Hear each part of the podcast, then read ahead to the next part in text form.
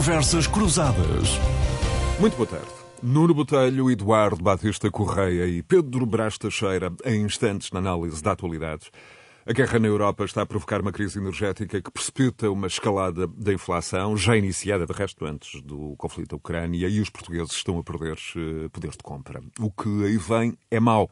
Foi a frase do Presidente da República nos últimos dias, pressionando o Governo a revelar a previsão dos indicadores macro e a fornecer o máximo de informação possível para que famílias e empresas eh, se preparem para o embate.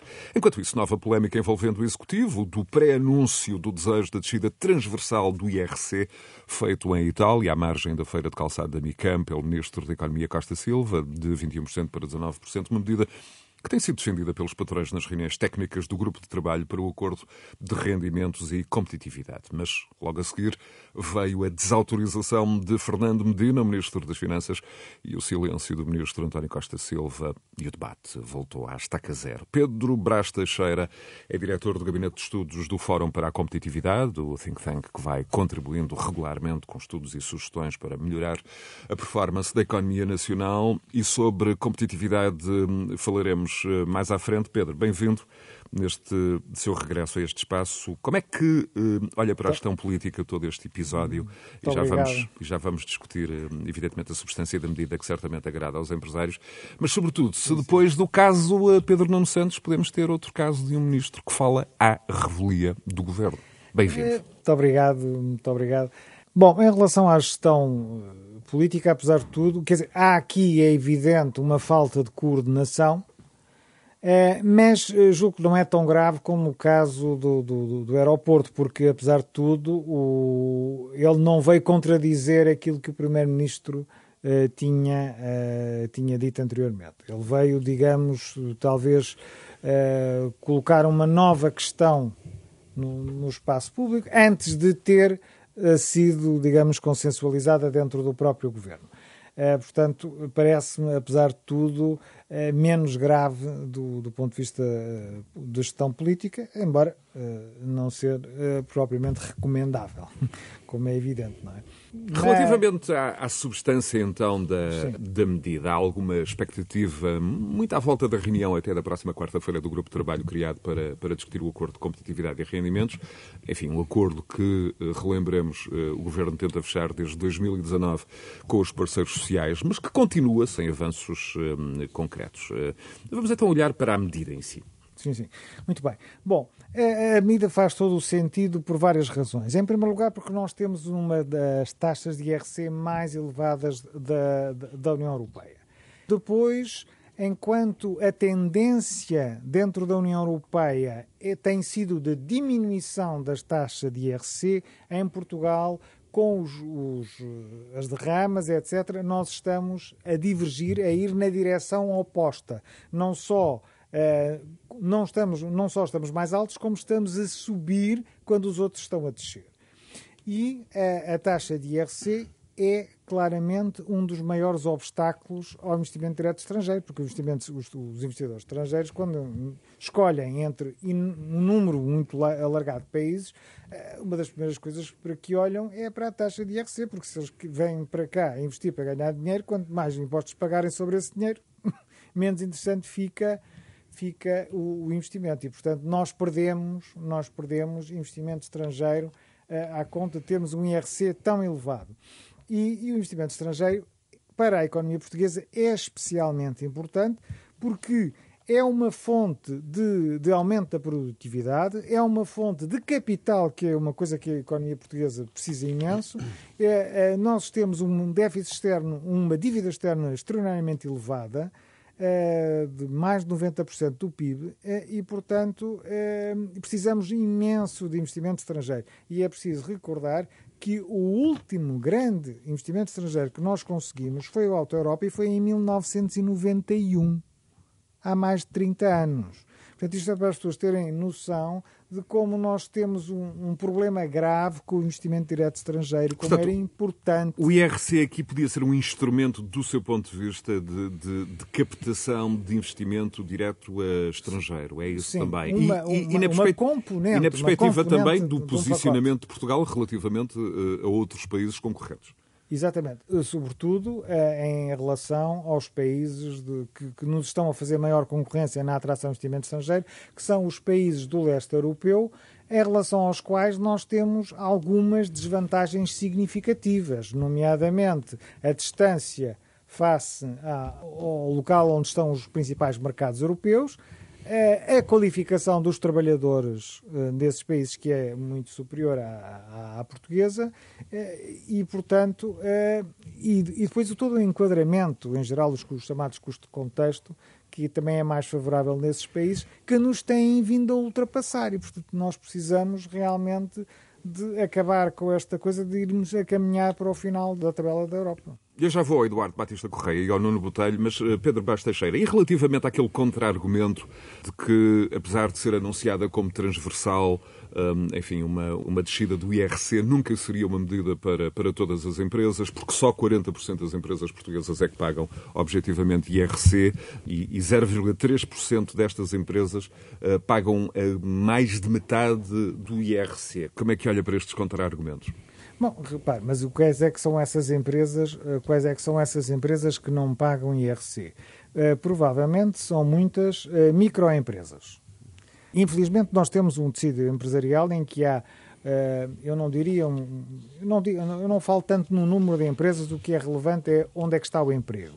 E nós temos um, uh, um, digamos, excesso de emprego em, excesso de emprego em, mini, em microempresas. Temos cerca de 45% do nosso emprego em microempresas, ou seja, empresas que têm menos de 10 trabalhadores.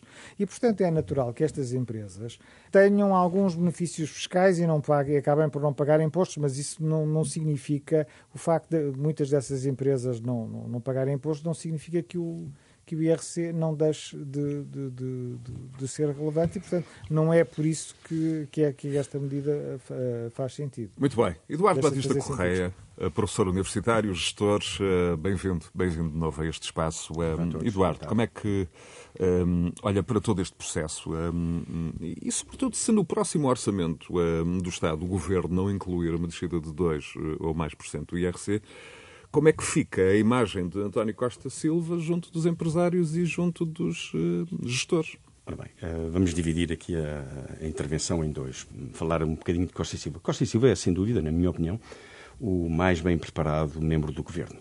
Tem, tem, tem atrás de si uma história, tanto no campo académico como no campo profissional, absolutamente irrepreensível. Uh, está particularmente preocupado em estimular a economia, está particularmente preocupado em, em desenvolver medidas e processos que nos permitam, nós portugueses, dar passos em frente, uma vez que temos vindo a dar passos muito, muito pequenos, eh, muito mais lentos que os nossos concorrentes, como aliás aqui acabou de ser dito, e Portugal está efetivamente a ficar para trás. E, portanto, Costa e Silva vê além daquilo que os outros veem, e quem são os outros, quem é que se manifestou contra Costa e Silva, Ministro das Finanças, a, a, a Fernando Medina, que eu saiba, tem uma carreira exclusivamente dedicada ao partido político e todos os cargos que tem vindo a ter ao longo da sua vida são, advêm diretamente dessa ligação. Uh, Eurico Brilhante Dias, o líder parlamentar, que, que, eu, que eu por acaso conheço bem, meu colega de, de, do ISCTE, mas que também não se lhe conhece grande percurso uh, empresarial. E, portanto, estamos a falar de duas visões absolutamente distintas da forma de fazer política e de, e de, e de garantir o desenvolvimento do país. E, portanto, Costa e Silva percebe que é muito difícil em Portugal as empresas se ingrarem e a dificuldade em os pequenos e médios empresários uh, terem, terem, terem mercados relativamente alargados. Portugal é um, é um mercado de 10 milhões de habitantes e, portanto, somos um país muito pequenino, uh, com, uma, com uma mão de obra não tão qualificada quanto seria desejar. E, portanto, nós temos muitas deficiências no tecido demográfico e económico que dificultam a vida dos empresários. É evidente que as empresas ao, uh, têm duas formas de aplicar uh, os seus rendimentos. Pagando melhor aos seus trabalhadores, investindo em investigação e desenvolvimento, bom, e, ou pagar ao Estado. Diríamos nós que nós temos um Estado que trata os fundos públicos de uma forma irrepreensível. Ah, que, de facto, nós, apesar da asfixia fascisante fiscal em que vivemos, temos as melhores escolas, temos as, os melhores hospitais, temos o melhor serviço público, temos a melhor relação com a administração pública. Não é verdade. E, portanto, é evidente que o Estado trata uh, menos bem os fundos que, os, que as empresas e os particulares portugueses lhe entregam. Portanto, eu vejo com grande preocupação, porque, evidentemente, Costa e Silva é o elemento mais frágil, quem manda é o aparelho político, quem manda são os partidos políticos, quem manda são os O que é que houve aqui, então, políticos. do seu ponto de vista? Houve aqui uma, uma dose de inexperiência política de António Costa Silva a jogar contra, contra o próprio... Contra a Eu recordo- malandragem. Contra a malandragem. Eu recordo Evidente, que ele já teve evidente. uma, uma espécie de retirada estratégica do debate público eh, eh, no caso da taxa sobre os lucros inesperados, a, a windfall tax. Certo, certo. Ouça, eh, eh, não me cabe a mim falar sobre António Costa e Silva, mas dizer, o que eu percebo do seu perfil, que é uma pessoa relativamente discreta. Eu tive a oportunidade de vários anos assistir a palestras dele, estamos a falar há mais de 10 anos, absolutamente, absolutamente irrepreensíveis, das pessoas, dos portugueses mais bem qualificados naquilo que diz respeito à compreensão geopolítica e económica.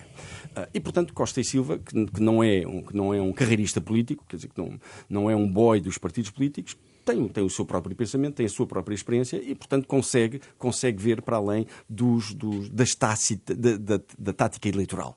Que é quem preside, a tática eleitoral, é quem preside esta forma de estar dos, dos partidos do arco do poder. E, portanto, os partidos do arco do poder, tudo o que seja machucar minimamente o seu eleitorado, nomeadamente eh, os reformados, a administração pública, eh, eh, fazer reformas no país, não o fazem com vista, com vista a manterem o seu eleitorado intacto e a criarem poucas, poucas oscilações na sociedade portuguesa, prejudicando, obviamente, a visão de longo prazo, prejudicando o desenvolvimento.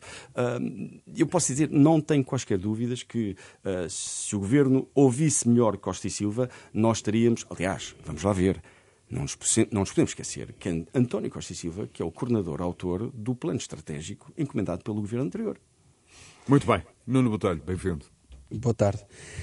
Boa tarde ao Eduardo Viva, e ao Pedro é? Vaz Teixeira. Como estão? Tudo bem? Espero que tenham tido boas férias e que tenha corrido tudo bem. Eu, eu tenho alguma dificuldade em, comentar aqui alguns assuntos e, e este é um deles. Eu, obviamente, eu estou de acordo que Costa e Silva é um homem bem preparado, um homem de bem, um homem correto, um homem educado, um homem sério. Isso não está, obviamente, em questão.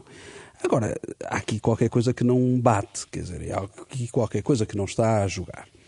De certeza que o Ministro da Economia não deve estar a saber bem em que governo é que está, por exemplo.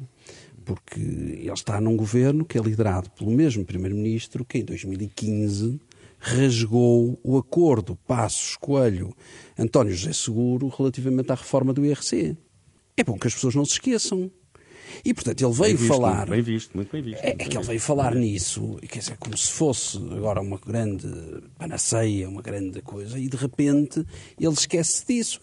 Diz-me com quem andas e eu dir-te quem és. Quer dizer, eh, António Costa e Silva não pode agora achar que por ter entrado neste governo vai continuar a manter impoluta a sua imagem. Quer dizer, ele tem que estar eh, e a sua imagem, e obviamente que é, e não ponho em causa a sua imagem de seriedade, de credibilidade, que de, de grande seriedade que também conheço e, portanto, mas eh, nota-se aqui, isso tem que ser dito, muita inabilidade política.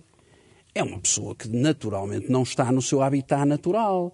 Isso eh, pode até ser eh, abonar a favor dele. Atenção, eu até estou à vontade para dizer que isso até abona a favor dele. Mas eh, dizer que ele esteve bem, não. Eu acho que ele não esteve bem porque há, há aqui coisas que estão descoordenadas. Há mensagens que estão descoordenadas. Esta questão do IRC e passar uma imagem e uma, e uma mensagem de que o governo está a equacionar uma coisa e logo a seguir o Ministro das Finanças vir dizer outra completamente diferente mostra uma imagem de descoordenação de um governo que todos nós já sabemos que é completamente descoordenado, que fala a duas vozes, que não tem uma ideia concreta sobre nada, que todos os dias pensa de maneira diferente. Nós estamos todos a perceber isso. E eu sobre isso gostava de, dizer aqui duas ou três questões que me Mas tem parecem... feito esforços de alguma coordenação nos últimos tempos. Tem tentado e, e chamou agora aqui um secretário-geral adjunto do Primeiro-Ministro, que até é um homem aqui ligado à região norte, o Miguel Alves, para tentar coordenar um pouco isso e vamos ver o que é que consegue. resto, participou em, em várias vezes aqui. Sim, em- sim, em- inclusive aqui no nosso painel. Sim, nosso sim. painel. E esperemos que, que consiga a bem do país. E, portanto, porque eu não desejo mal a ninguém, muito menos aos nossos é governantes. é E, e espero que eles tenham todos muito sucesso e que o nosso país eh, saia muito bem. Agora, isto não é bom para ninguém. E nem para Costa e Silva, que não sai bem da, da figura, nem, nem para Medina, nem para ninguém.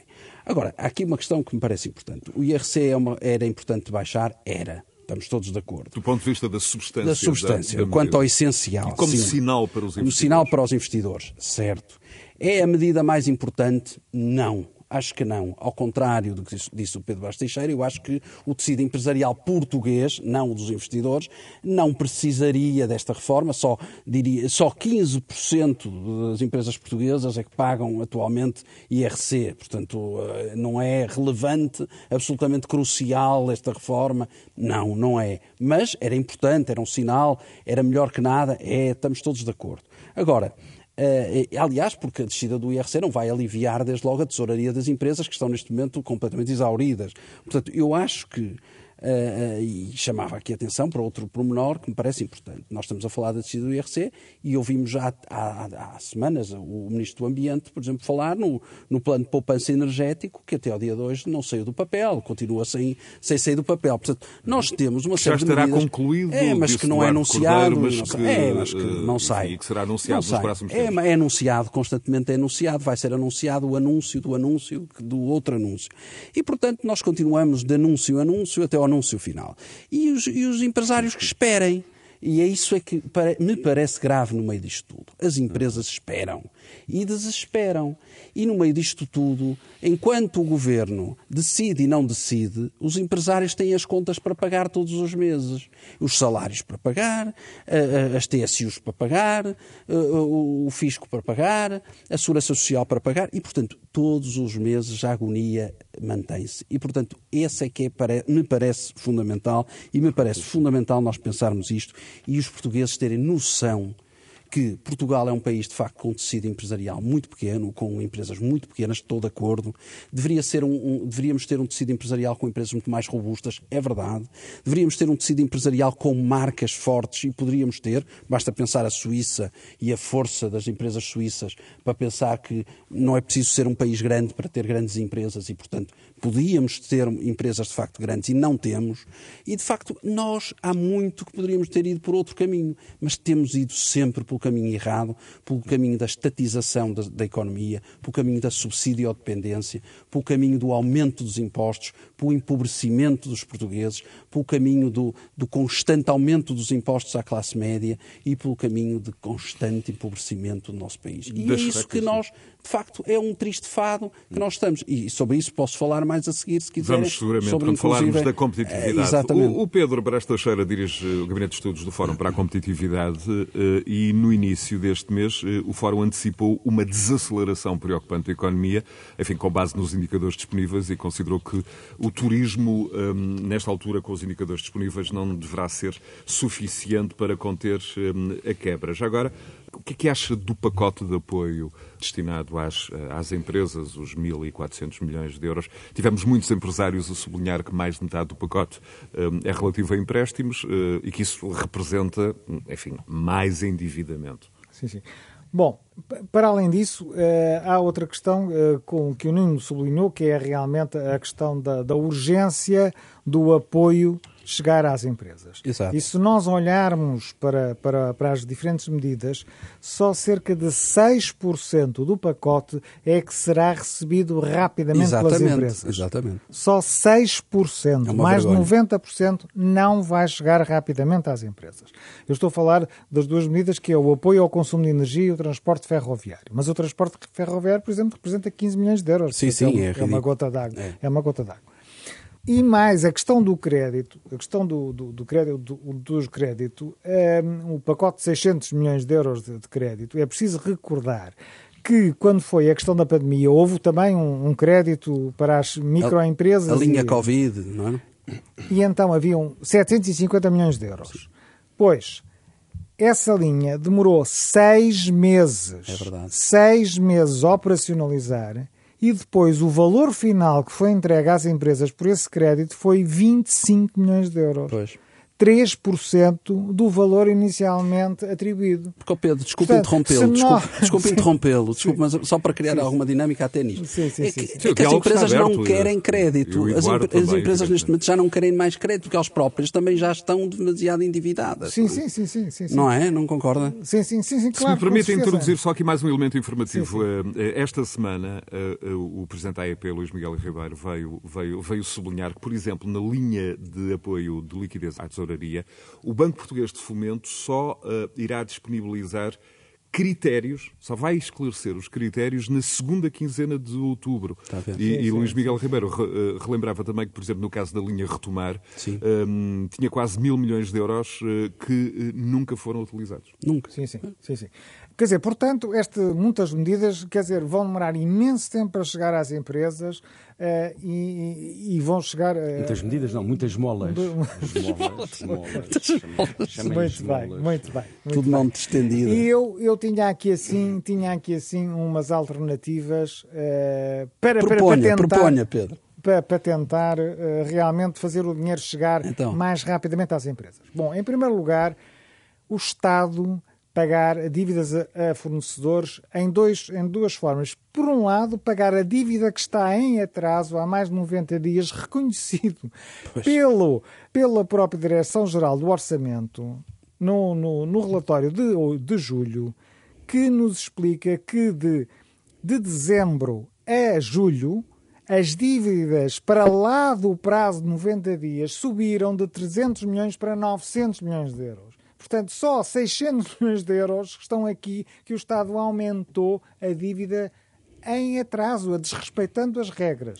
Inacreditável. É, é, e É, é o uma- Estado a financiar-se à conta das Claro. é uma coisa, uma coisa Criando- inconcebível. pessoa de bem, economia, é uma pessoa de bem. na economia a ideia de que podemos pagar tarde uns aos outros. É uma Claro, dizer, claro. Uma, uma coisa horrível. E depois, outra coisa que, que era preciso também fazer em relação a isto é o Estado diminuir os prazos de pagamento às empresas, no sentido de eh, diminuir, portanto, genericamente, eh, as dívidas a fornecedores, e depois isto era uma forma, portanto, o De Estado injetar pagando aos seus na economia. fornecedores, os seus fornecedores aos seus próprios fornecedores, etc. Isto era uma, em cascata pela, pelo resto da economia, eram vários. Só o Serviço Nacional de Saúde Exatamente. tem dívidas a fornecedores de 2.300 eh, 2.300 milhões de euros, um máximo de 8 anos. Portanto, só, só o Serviço Nacional de Saúde. Exatamente. Outra forma de, de acelerar os pagamentos. Pedro à- Brás Teixeira não acha que a nova solução encontrada para, para, para a gestão também orgânica do Serviço Nacional de Saúde pode contribuir para. É, enfim, não, para não me vou esses- pronunciar sobre isso, desculpe lá, mas eu não, não, não, não, não, não domino minimamente o assunto, não faço a mais pequena ideia, não, espero que sim, mas, não, mas- mas sinceramente não sei. Outra questão da alternativa, acelerar o PRR que está. O PRR é outro ministério. O governo já recebeu dinheiro de Bruxelas, Exato. já aprovou os, os programas, os, os investimentos e não paga. Há quase dois meses, dois meses, os pagamentos do PRR são estão a ser menos de um décimo daquilo que deveriam ser. Uma coisa completamente incompreensível. Voltando, se me permite, a Deixe-me Luís Miguel. Ribeiro ah, ah, e à volta Ah, do sim. PRR, ele relembrava também que ah, as agendas mobilizadoras são programas de grande valor, foram criados consórcios, mas nada está a avançar. Ah, Candidaturas que foram apresentadas há já um ano e há casos, ah, ele denunciava, ah, de empresas que tiveram de rever as suas próprias prioridades e estratégias, evidentemente. Claro, até. claro. E, e, finalmente, acelerar o investimento público. Segundo o orçamento de- deste ano, era suposto o investimento público crescer 33% este ano. Em junho estava a crescer só 3%, portanto estava longíssimo da meta, e em julho está a crescer zero. Ou seja, em vez de nos aproximarmos da, da meta, estamos a afastar da meta. Uma coisa completamente incompreensível. Tendo em atenção que este ano, em grande medida a, a conta da inflação, as receitas fiscais estão cerca de 3 mil, até, até julho estavam 3.500 milhões de euros acima, Acima, do orçamentado. Portanto, o Estado nem sequer pode argumentar com falta de verba. Portanto, há aqui assim, portanto, o Estado tem fundos para dar à economia, podia estar a fazer isto da- da- das formas que eu, que eu descrevi, eh, rapidamente, sem qualquer tipo, sem dar, estar a dar crédito às empresas que realmente não, não, eh, não, não, não estão já excessivamente endividadas, como o Nuno também muito bem referiu. Muito bem. Eduardo, há empresas, eh, e há empresas que gastam, eh, sobretudo, grandes quantidades de energia, eh, em particular gás natural, que têm vindo, através de plataformas associativas e, até individualmente, a alertar para o risco de se verem obrigadas a fechar as portas por dificuldades financeiras. Sobretudo porque, aparentemente, os, os- grandes consumidores de gás, de energia, metalomecânica, cerâmicas, eh, não vão ver os seus custos muito mais suavizados concretizados nos próximos tempos. Do seu ponto de vista, como é que se resolve este problema? Uh, são necessárias medidas mais agressivas no Orçamento de Estado e aí outubro vai ser absolutamente decisivo para, para, para perceber a tendência? É, é evidente que as empresas portuguesas consumidoras uh, de grandes montantes de energia e que tem na energia uma parte muito importante dos seus fatores de produção, acabou de mencionar duas, as cerâmicas e as metalomecânicas, um, vão entrar em grandes dificuldades por via do aumento de custos. Uh, há, há, que tentar perceber se as empresas portuguesas na competitividade global vão estar mais prejudicadas que, que os seus congêneres, hum, que os seus concorrentes a nível internacional, mas O que era importante era nós sabermos em Portugal qual é a nossa estratégia de longo prazo no que diz respeito à energia. Porque, quer dizer, se nós, se nós, se nós nem o próximo inverno estamos a preparar, de facto, é? já há vários países europeus com medidas muito interessantes para, de poupança de energia uh, anunciadas e, e, e, em prática. Em Portugal já foi prometido várias vezes que o governo nos, uh, nos, nos iria uh, sugerir um conjunto. Em Espanha, de... as medidas aqui ao lado foram apresentadas no início de setembro. Pronto.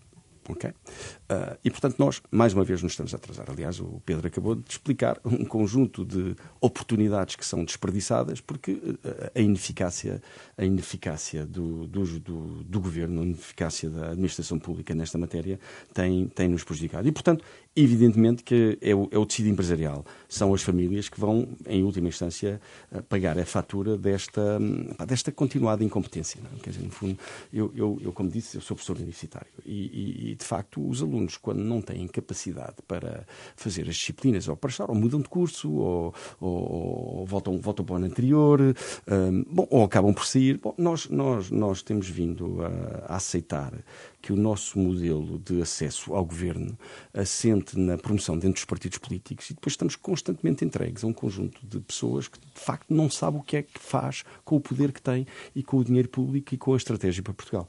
No final, uh, uh, José. No fundo, o final é o, o, problema português, é uma ausência de estratégia. Como sabe, eu insisto muito nessa, nessa tónica. Nós, como não sabemos o que é que o país quer ser, uh, cada um de nós anda a tentar descobrir um, um pequeno nicho para, para, para, para sobreviver. E o país, evidentemente, como um todo. Já vamos a seguir falar de competitividade e do, e do, ficar para trás. Portanto, essas empresas estão em problemas, estão em problemas, obviamente, porque não veem, do ponto de vista da gestão macroeconómica, e das políticas de proteção de, de, indústrias que são exportadoras, empregadoras, um, o, o, Estado, o Governo, a intervir, protegendo, protegendo, nem que seja temporariamente, até se perceber qual será o resultado final destes choques todos que as economias estão a, a, a, sofrer, qual será o resultado final no impacto global, porque interessa ver estes, estes fenómenos à escala global, porque no final o que conta é a Justamente. competitividade global, para percebermos exatamente. Já agora, agora, Como, é que, como é que olham para a questão do, do, do imposto sobre o os lucros inesperados um, pode dar um sinal político, enfim, de que a austeridade dividida por salários e pensões também deve ser extensível ou ampliada às grandes empresas. Há aqui uma dimensão política que deve ou não ser um, equacionada? Eu diria que sim. Eu, social-democrata, não, não PSD, social-democrata, em termos conceptuais da sociedade, convicto, considero que há um conjunto específico e muito que deve ser devidamente identificado com, com, com, com rigor, com base em critérios rigorosos, não pode ser uma, uma medida cega, mas que tem vindo a beneficiar uh, em situações de grande dificuldade Portanto, económica. Pelo Eduardo, sim à, à, à windfall tax. Sim, sim, sim. sim. Eu, eu já tenho alguma, algumas dúvidas relativamente a isso. Acho que tenho, aliás, alguma dificuldade em, em, em qualificar lucros excessivos, o que é isso, lucros excessivos.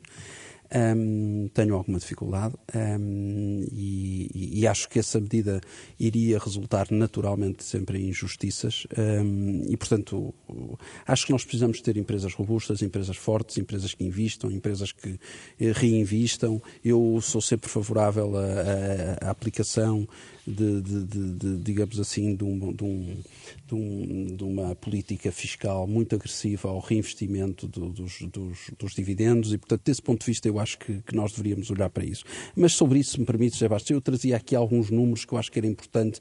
Eu tenho falado nos últimos programas e, e, e, e voltava aqui a repisar um bocado isto que me parece importante. Eu acho que tem que haver uma cultura de verdade nisto tudo. E, e, não há uma cultura de verdade nisto tudo. Eu tenho falado nisto constantemente e, e, e até como, como os meus anteriores uh, colegas têm falado. Estás a falar no, no, no tema do, do, da taxação dos lucros excessivos? É sim, sim, sim, okay, também, certo, certo, também. Certo. Uh, e, e, em geral, dos políticos em geral, falarem verdade aos portugueses, neste Correto. caso, e, e, como os políticos a semana passada são oriundos... o discurso de Macron no Por verão, exemplo, uh, Macron teve a coragem de dizer aos franceses que a política, que o tempo das, da, da, vida fácil acabou. Da abundância, julgo que Ao contrário, nós tivemos António Costa a dar uma entrevista à TVI em que era só facilidades e que as coisas de facto em Portugal não vamos passar aqui por crise nenhuma. Quem o ouça parece que nós vamos passar aqui ao lado de um tsunami que toda a Europa vai passar, mas nós não. Nós vamos estar aqui tranquilos e, e, e vamos. Estou a ser irónico, naturalmente. Vamos passar aqui por, por facilidades. E eu gostava de trazer aqui algumas ideias sobre aqui algumas questões que são factos, não são, não são ideias minhas, são factos. É que a carga fiscal dos portugueses, já os portugueses já perceberam, é de facto muito alta. Eh, eh, é 15% superior à média da União Europeia, porque quando, mesmo quando dizem não é muito alta face, face à União Europeia, é 15% superior à média da União Europeia. Nós tínhamos uma dívida em, dois, em 2000 que era de 54% do PIB, é bom que as pessoas tenham noção disso, e que é hoje de 126% do PIB, ou seja, 22 anos depois aumentou 72%. Eu, eu recordo que o PS governou 15 anos desses, desses 22. Em 2000, o rendimento líquido dos portugueses era de 12 mil euros. Em 2022 é de 15 mil. A dívida per capita era de 25 mil e a dívida é agora de 33 mil euros. Portanto, em 22 anos, os rendimentos aumentaram 3 mil euros, mas o endividamento cresceu 8 mil, ou seja, o triplo do que aumentou o rendimento. Nós estamos a empobrecer as, as classes médias alegremente e ninguém diz nada sobre isto. Toda a gente acha que isto está tudo muito bem. Se juntarmos a isto tudo, a carga fiscal, que é 35% do PIB, nós temos aqui, de facto, o caldo para, para uma, uma catástrofe.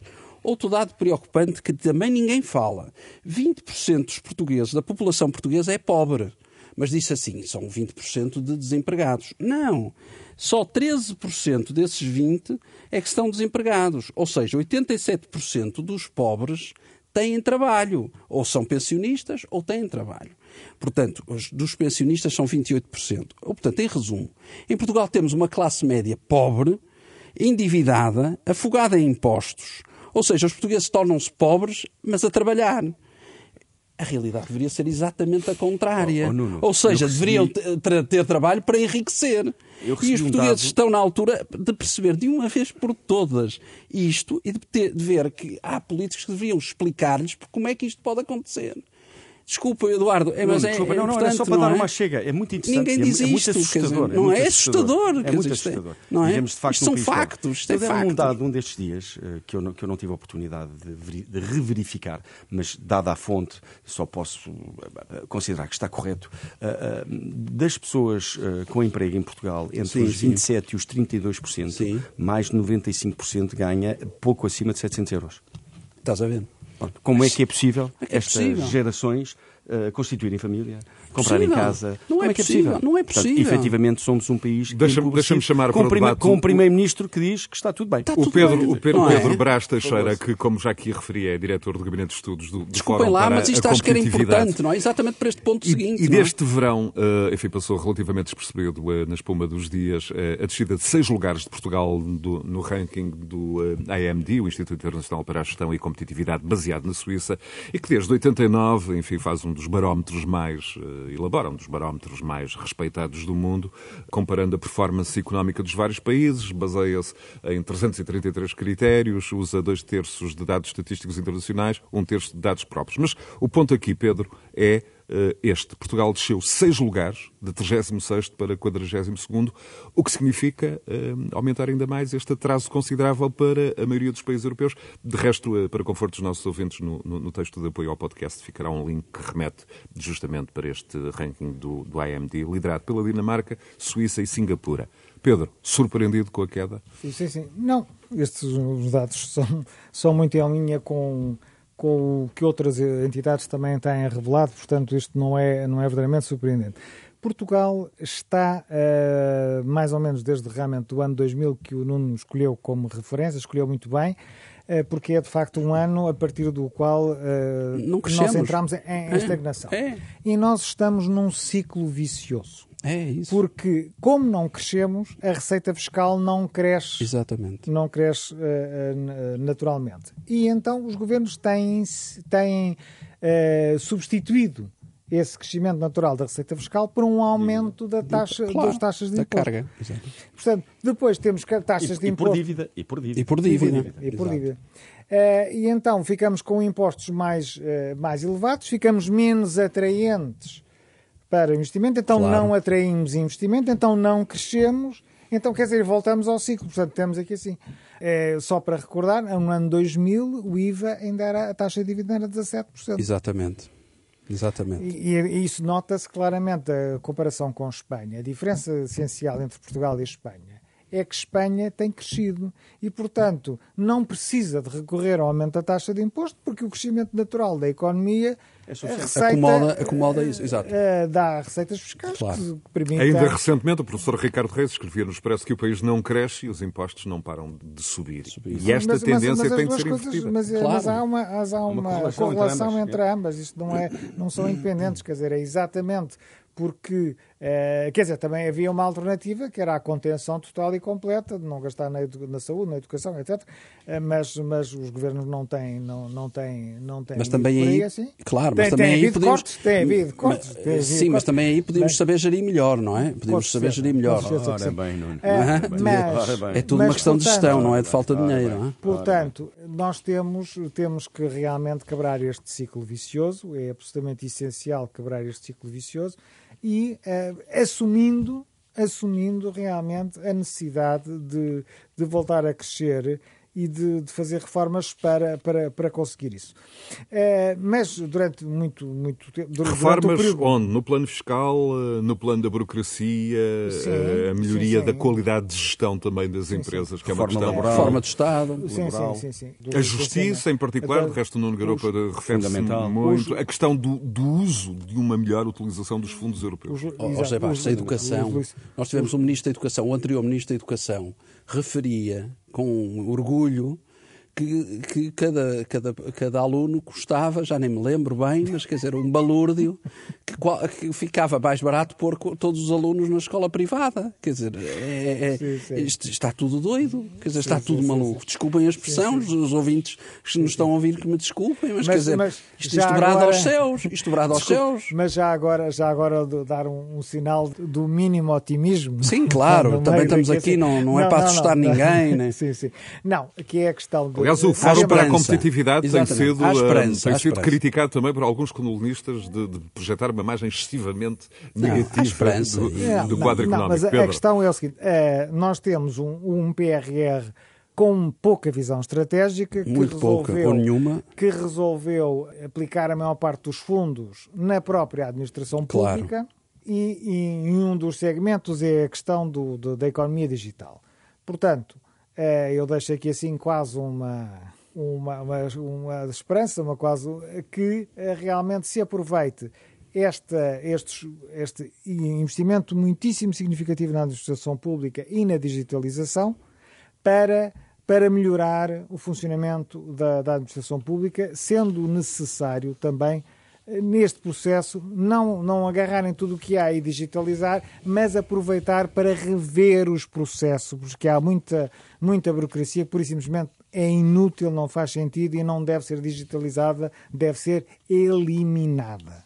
Mas, portanto, aproveitar este investimento gigantesco do PRR para ajudar a diminuir a burocracia, acelerar os licenciamentos, todos estes obstáculos que estão, que estão aqui assim. E já agora, há um tema, há um tema que ainda não foi aqui tratado, que é o, o, problema da habitação. E aqui, assim, os licenciamentos, os obstáculos dos licenciamentos das câmaras e do Estado para a habitação estão, são um dos responsáveis por estes preços completamente absurdos que está a atingir a habitação em Portugal, completamente desfasados dos salários. E que tem e um que potencial são... de bomba-relógio social, hum, coisa, enfim, não negligenciável.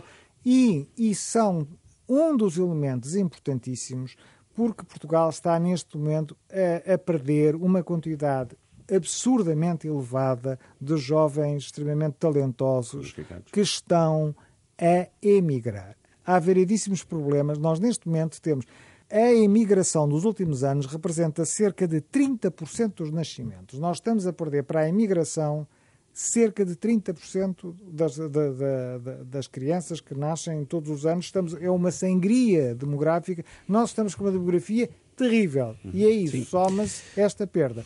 É, os, os, trabalhadores têm salários qualificados com salários baixos em Portugal, uma falta de perspectiva, porque há 20 anos que a economia não cresce, portanto, pois. e para empresas e os salários são baixos porque há uma carga fiscal uma altíssima. Fiscalidade, uma fiscalidade absurda. Absurda. Uma fiscalidade absurda e depois a habitação a habitação a preços Nuno, Eduardo, apelo ao, ao, ao, vosso poder de síntese, até porque gostava ainda de que falássemos da guerra na Ucrânia. Não, é, é muito simples. Eu, eu, eu relativamente à, à, à, habitação, tenho tido sempre a mesma opinião. Percebo uh, a questão uh, e, e, aceito como boa, que, dizer, que há de facto um problema para os jovens, embora, muito embora, não, não, não a compreenda na sua. Se calhar não estou a compreendê-la na sua plenitude, porque entendo que não, não, não a vejo de forma tão, tão líquida.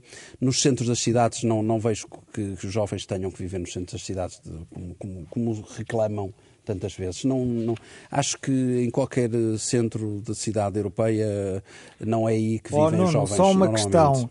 Neste momento Sim. é mais barato arrendar casa em Berlim do que em Lisboa. Talvez, isso, isso é. talvez seja. Pois, pois, uh, mas se houvesse, mas se houvesse mobilidade em Lisboa e, e transportes uh, suburbanos em Lisboa que trouxessem as pessoas de, de, de outros pontos do, do Estoril, de Cascais de, ou de, da margem sul mais rapidamente para o não, centro não, de Lisboa, não, talvez as coisas fossem melhor. Mas eu de Lisboa também não queria falar só de Lisboa, Pronto, porque okay, o país não okay. é só Lisboa, Sim, o país também é o Porto, o país tudo também bem. é Coimbra, o país também é Aveiro e, portanto, a minha preocupação não é só Lisboa, como deve compreender.